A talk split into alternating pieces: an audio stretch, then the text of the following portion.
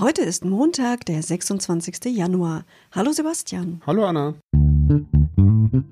Was geschah heute, vor einem Jahr, vor 10, 50 oder 100 Jahren? Was geschah vor Jahr und Tag?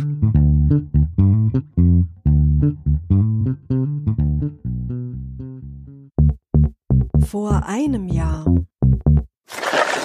Am 26. Januar 2020 fand in Los Angeles die 62. Grammy-Verleihung statt.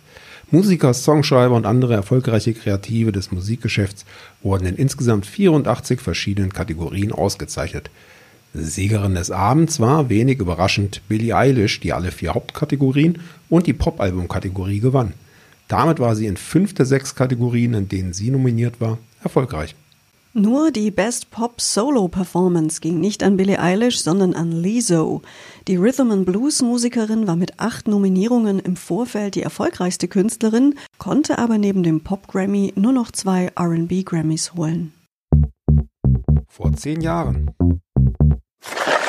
Am 26. Januar 2011 geben Astronomen der University of California im Fachmagazin Nature die Entdeckung der bislang ältesten Galaxie durch das Hubble Weltraumteleskop bekannt. Ihr Name? UDFJ 39546-284. Die Sterneninsel ist so weit entfernt, dass ihr Licht 13,2 Milliarden Jahre zur Erde unterwegs war. Damit könnte diese Galaxie eine der ersten im Universum sein, das selbst etwa 480 Millionen Jahre älter ist. Vor 25 Jahren. Wir werfen einen Blick rüber in die Vereinigten Staaten. Vor 25 Jahren, am 26. Januar 1996, musste Hillary Clinton als erste amtierende First Lady unter Eid vor der Anklagekammer des US-amerikanischen Bundesgerichts aussagen. Es ging damals um mutmaßlich illegale Gelder, die in die Wahlkampfkasse ihres Mannes als damaligem Gouverneur von Arkansas geflossen sein sollen. Bill Clinton, der war damals allerdings schon Präsident der Vereinigten Staaten.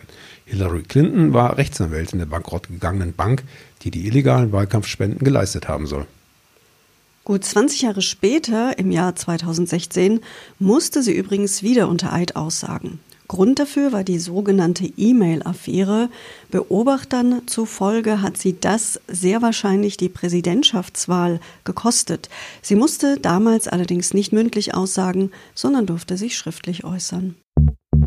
Vor 50 Jahren Geburtstagskind haben wir auch heute. Am 26. Januar 1971 in München geboren, der Komiker und Schauspieler Rick Cavanian. Bekannt wurde er vor allem durch die Bully-Parade, in der er zusammen mit Michael Bully Herbig und Christian Tramitz auftrat. Am gleichen Tag geboren ist außerdem Hubert Aiwanger. Seit November 2018 ist er stellvertretender bayerischer Ministerpräsident und bayerischer Wirtschaftsminister. Er ist außerdem Bundes- und bayerischer Landesvorsitzender der Freien Wähler. Vor 75 Jahren.